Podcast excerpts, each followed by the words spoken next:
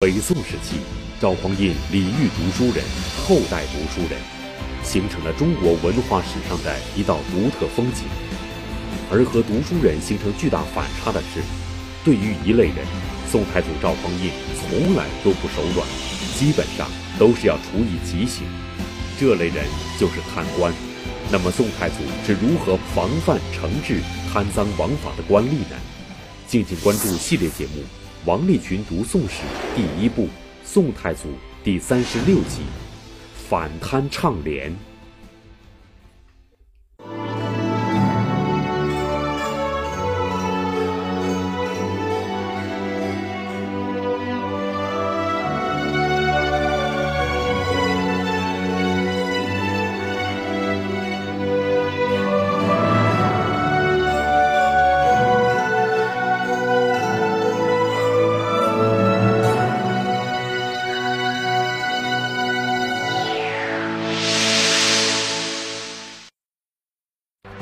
太祖赵匡胤曾说过这样一句话：“纵使一百个文臣个个都是贪官，也比不上一个武将的危害大。”赵匡胤这句话包含两层意思：一是武将能对政权造成直接颠覆性威胁，所以从赵匡胤开始重用文人，抑制武将的势力；另一层意思是说，在赵匡胤心目当中，文官违法乱纪的极致就是贪污。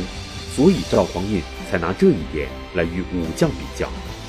抛开第一层意思，官吏贪赃也是赵匡胤极为重视的。既然极为重视，那就必须采取一些措施。那么宋太祖赵匡胤是如何防范和惩治贪赃枉法的官吏呢？他又是如何引导、提倡大宋官吏廉洁奉公的呢？河南大学王立群教授为您讲述系列节目。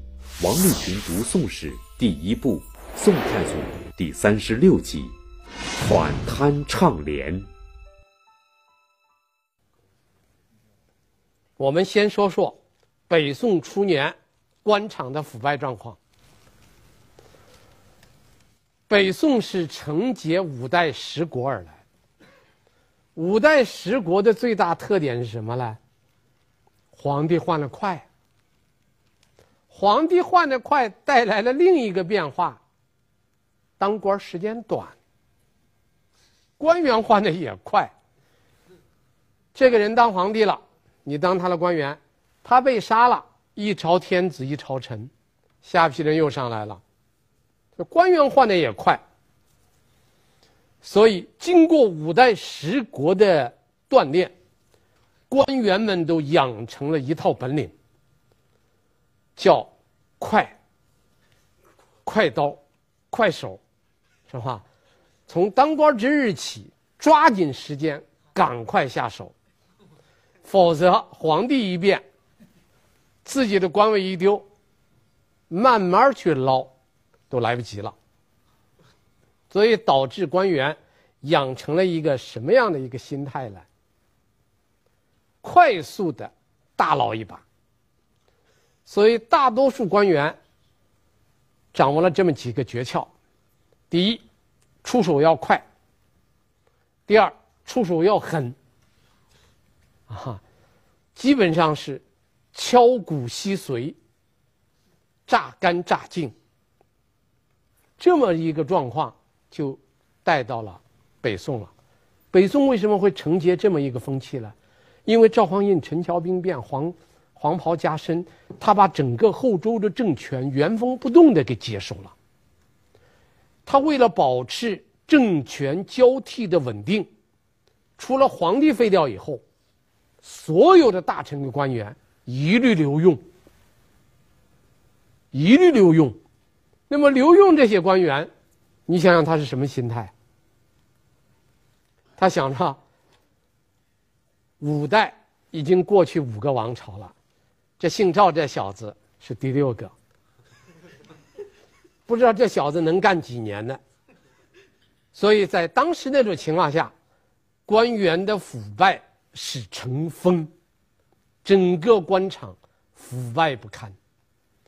大体上，我把官员当时的腐败归结为六类，就是六种手段。第一叫侵吞，啊，侵吞，什么叫侵吞呢？就是利用自己的权力，把公家的东西变成自己的。我举一个例子：公元九七四年，北宋延州通判胡德冲被判处弃市。弃市是一种杀头罪啊，而且弃市这个杀头罪还不是一般的杀头罪，他是在闹市区斩首，这叫弃市。闹市区斩首，他犯了什么罪呢？隐没官钱一百八十万，啊，一百八十万，我们当今天听起来这数字不大，啊，他的官他的罪名叫隐没。什么叫隐没呢？隐就是隐藏起来，隐蔽起来；没就是把它吞没。这是一种。第二种叫盗窃。盗窃这个实际上就是监守自盗。我管着这一块的，那么我把我管的东西拿到自己的口袋里去，这就叫盗窃。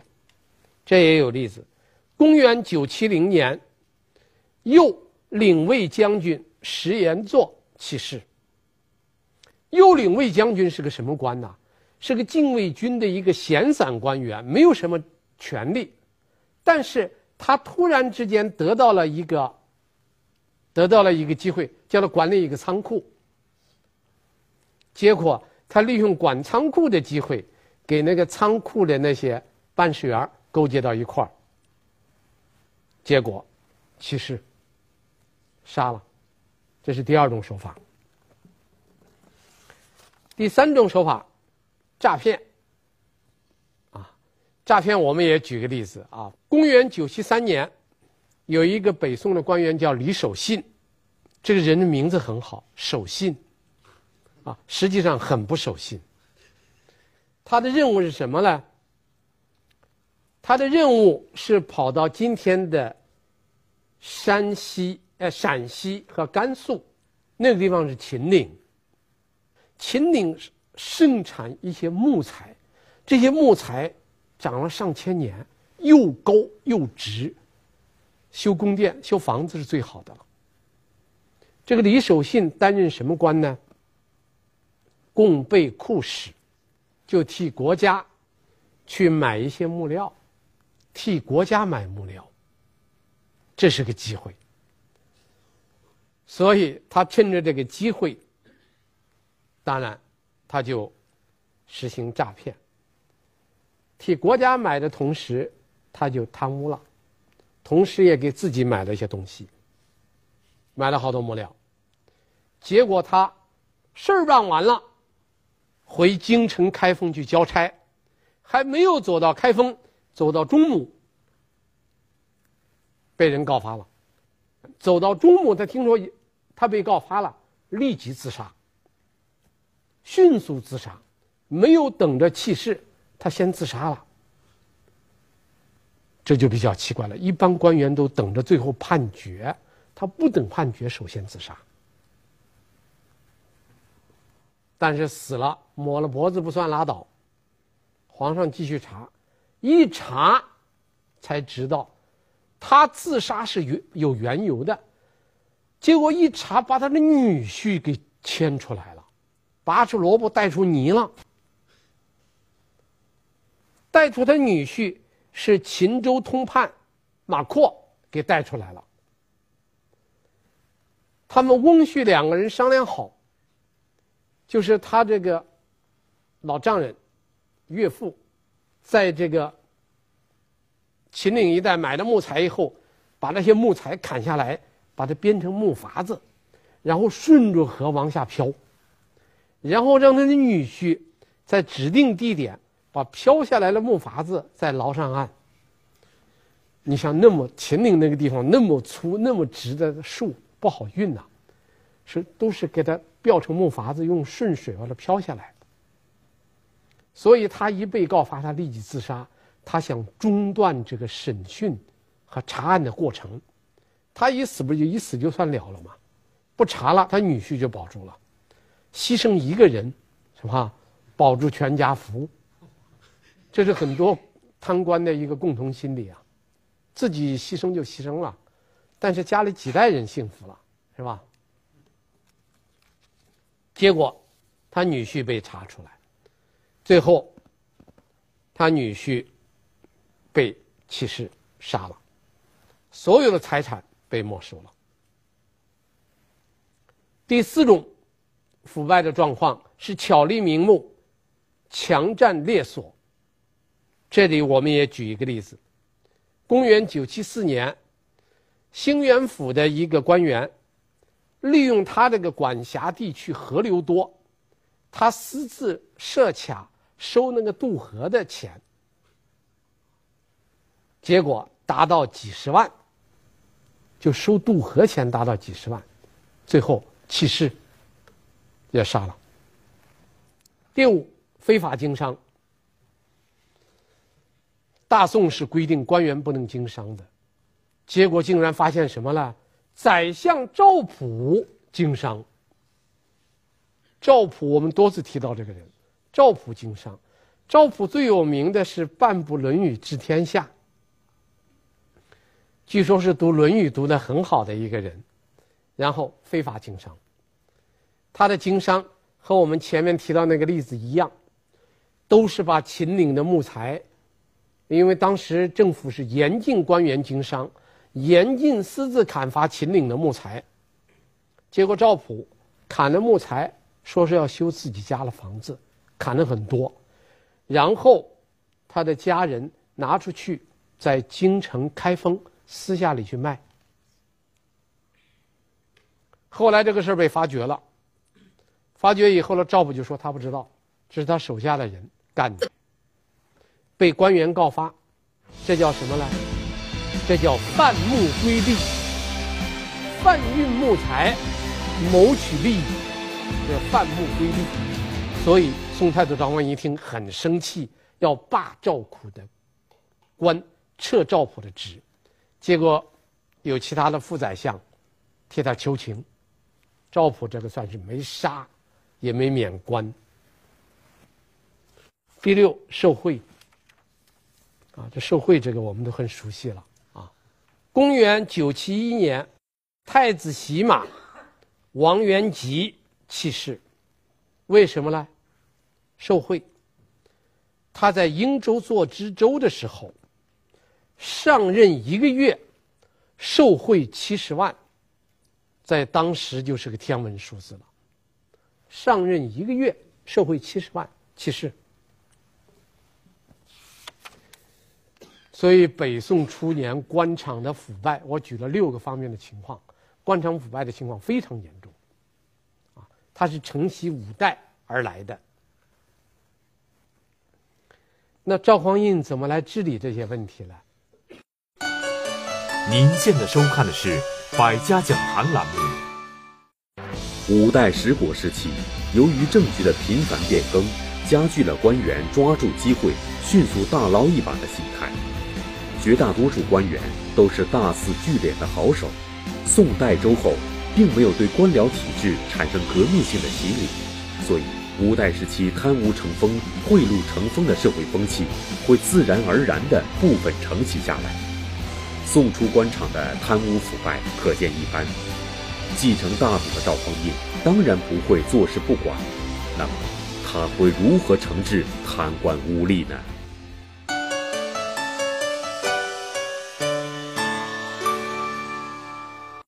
赵匡胤治理腐败案，手腕非常硬。第一，叫量刑极重，对贪腐案件的官员，这个处罚极其重。我们知道的他的量刑，大体上有这么几种：第一，杖杀；第二，弃市；第三，叫折。折就是五马分尸啊！弃市我们讲过了，闹市区斩首。那么什么叫杖杀？杖杀是乱棍打死。第二种叫既往任揪，我们知道有个成语叫“既往不咎”，赵匡胤的办法是“既往忍咎”。你这个案子发生在若干年前，你做地方官员的时候，等到你后来从地方官员升成中央的官员了，东窗事发，毫不留情，当年犯了什么罪，照样追究，这叫“既往忍咎”。我们举一个例子。赵匡胤手下有一个监察御史，监察御史就很高的官了，叫吕丘顺卿。这个人，在兴元府做通判的时候，他曾经盗用官钱九十万，没被发现。后来他升官了，一直做到监察御史。做到监察御史以后，发现了。怎么处理了？弃尸，这叫既往忍咎。第三，大赦不免。赵匡胤经常搞大赦，比如说开宝元年就要改元了，从前一个年号换成后一个年号，改一个年号要改元。但是在改年号的时候，大赦天下的时候，专门在诏书上加一条，官吏。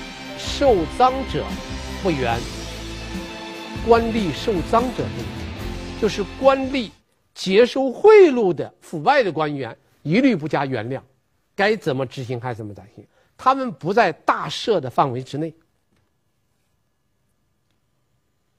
所以可见赵匡胤反腐的手腕是相当硬的。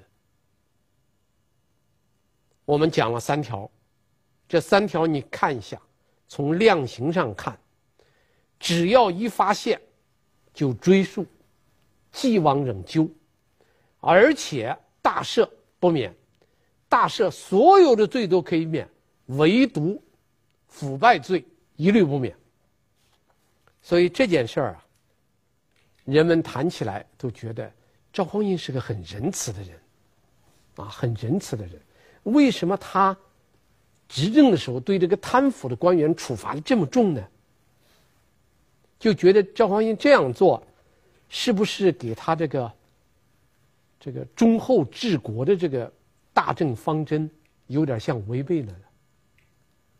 其实这个事应当这样来看，我们应该从两个方面来看，一方面要看到赵匡胤执法确实严，对贪官执法很严。他在位的十七年，杀了一大批贪官，杀人很多，杀的贪官相当多，要看到这一点。第二点，你也看到，宋代的刑法和唐代相比，和后面的明清相比，宋代的刑法是比较宽厚的。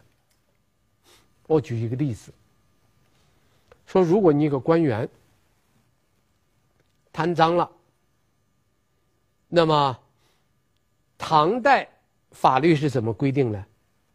唐代的法律叫《唐律疏议》，《唐律疏议》规定，只要受贿在十五匹以上的，判绞刑。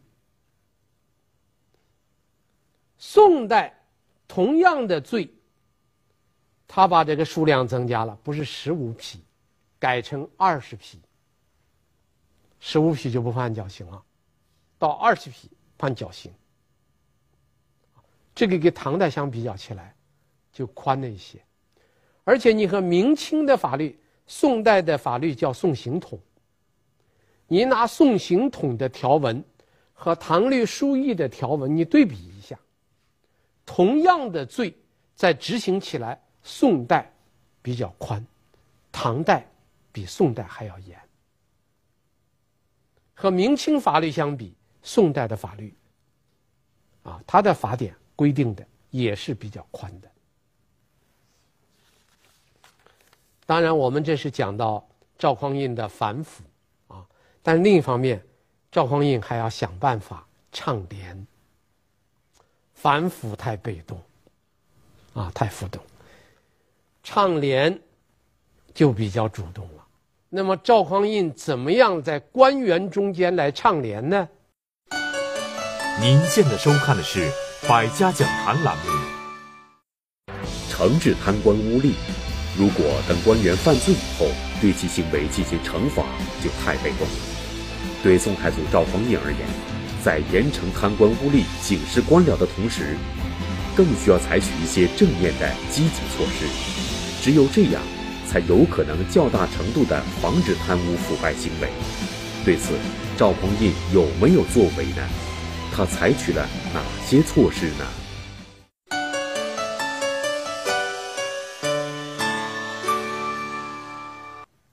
我给它概括成四个字，叫奖、养、防、选。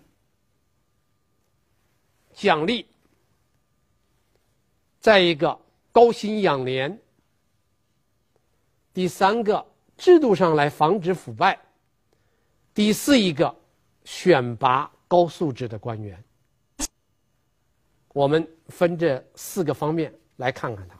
我们先看奖，赵匡胤奖励的官员只奖励两类官员，一类是廉洁奉公的官员，赵匡胤要奖励；另一类是严格执法的官员，赵匡胤奖励。那么这两类人怎么奖励的呢？三条。奖励这些官员三条：第一，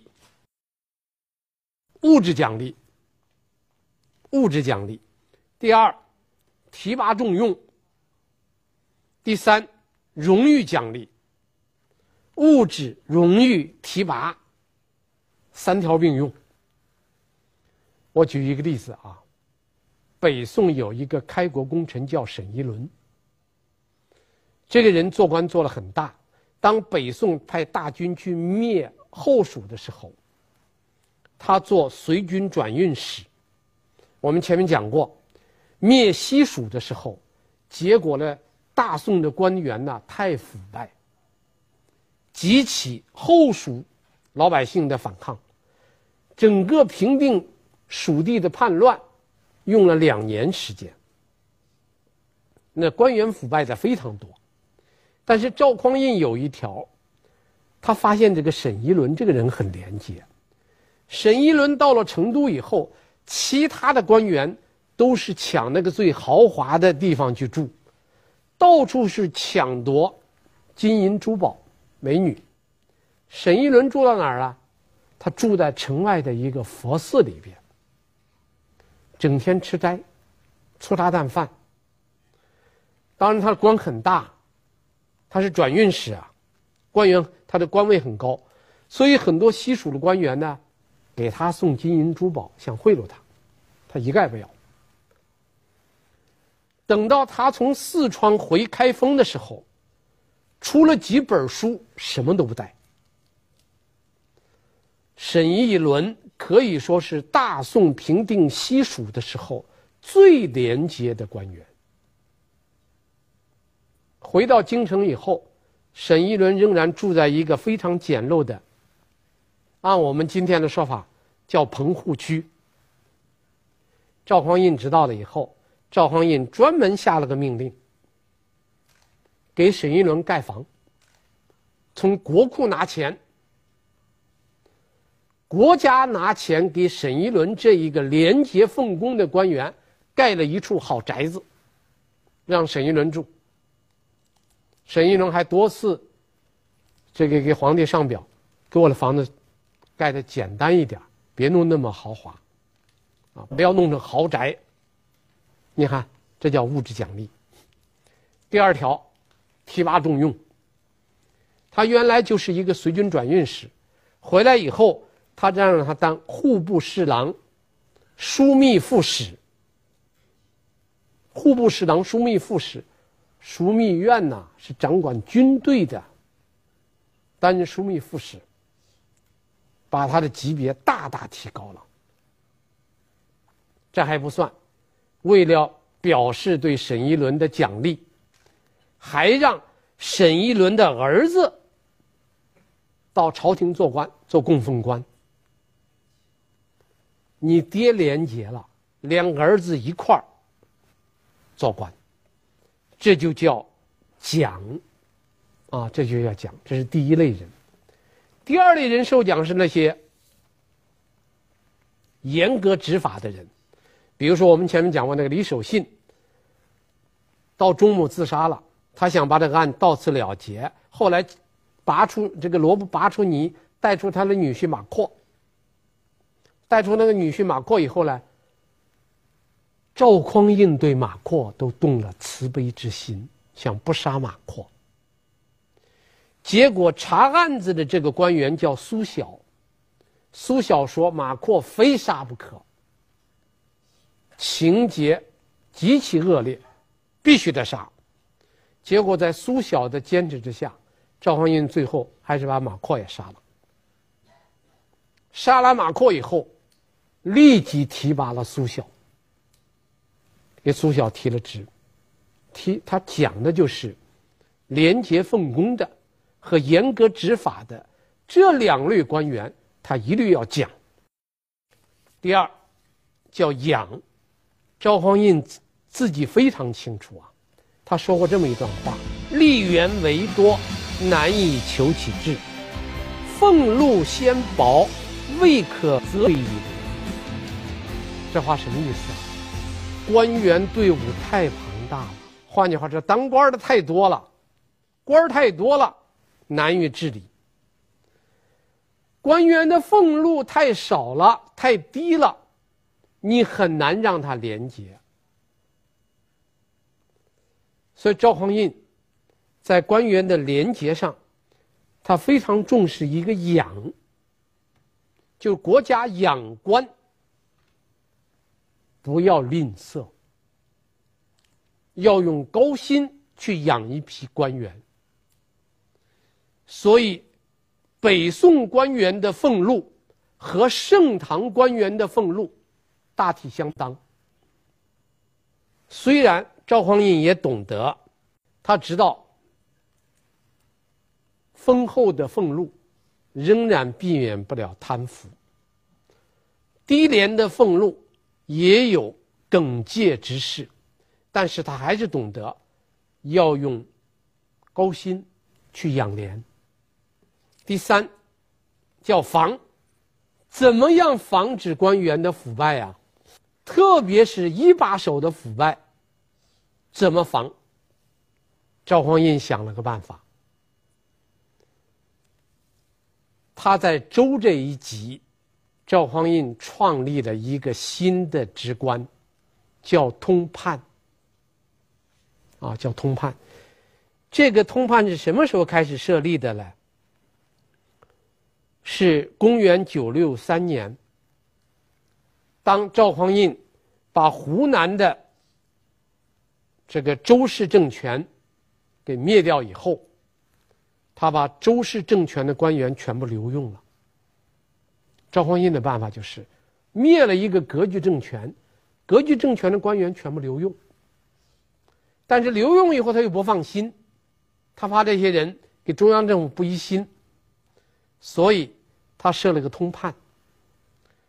通判原则上是二把手，但是通判这个官有两个特点：第一，皇帝任命，向皇帝负责，就是皇帝任命通判，直接向皇帝报告。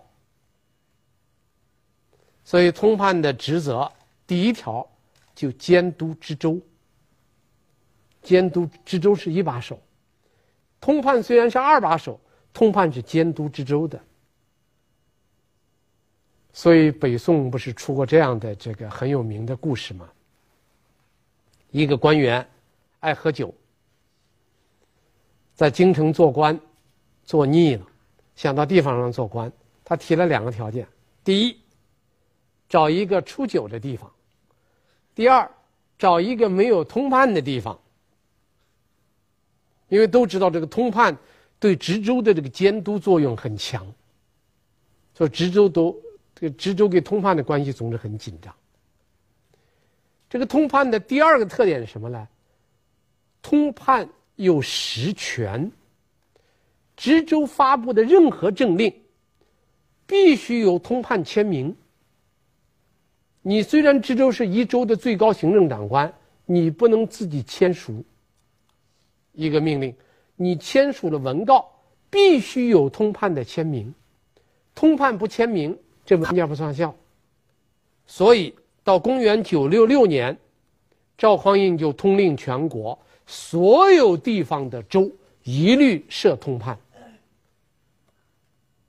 所以宋代就设了一个通判，来监督知州。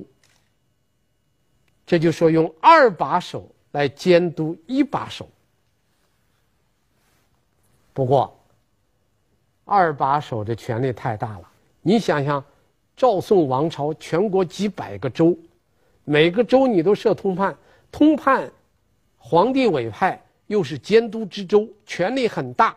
谁监督通判呢？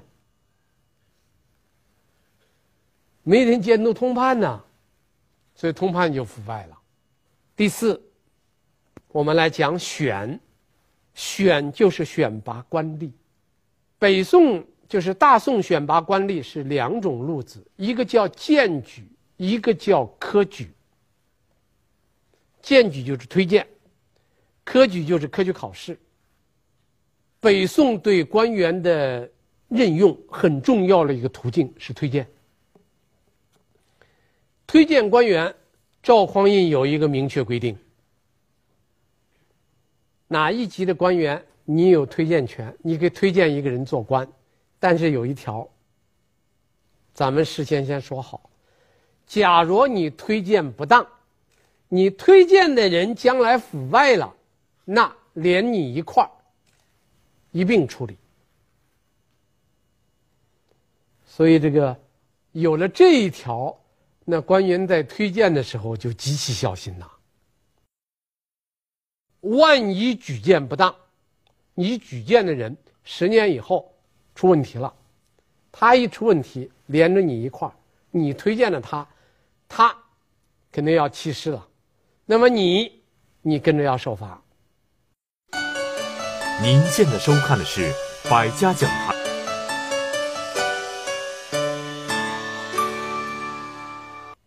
第二，我们讲科举。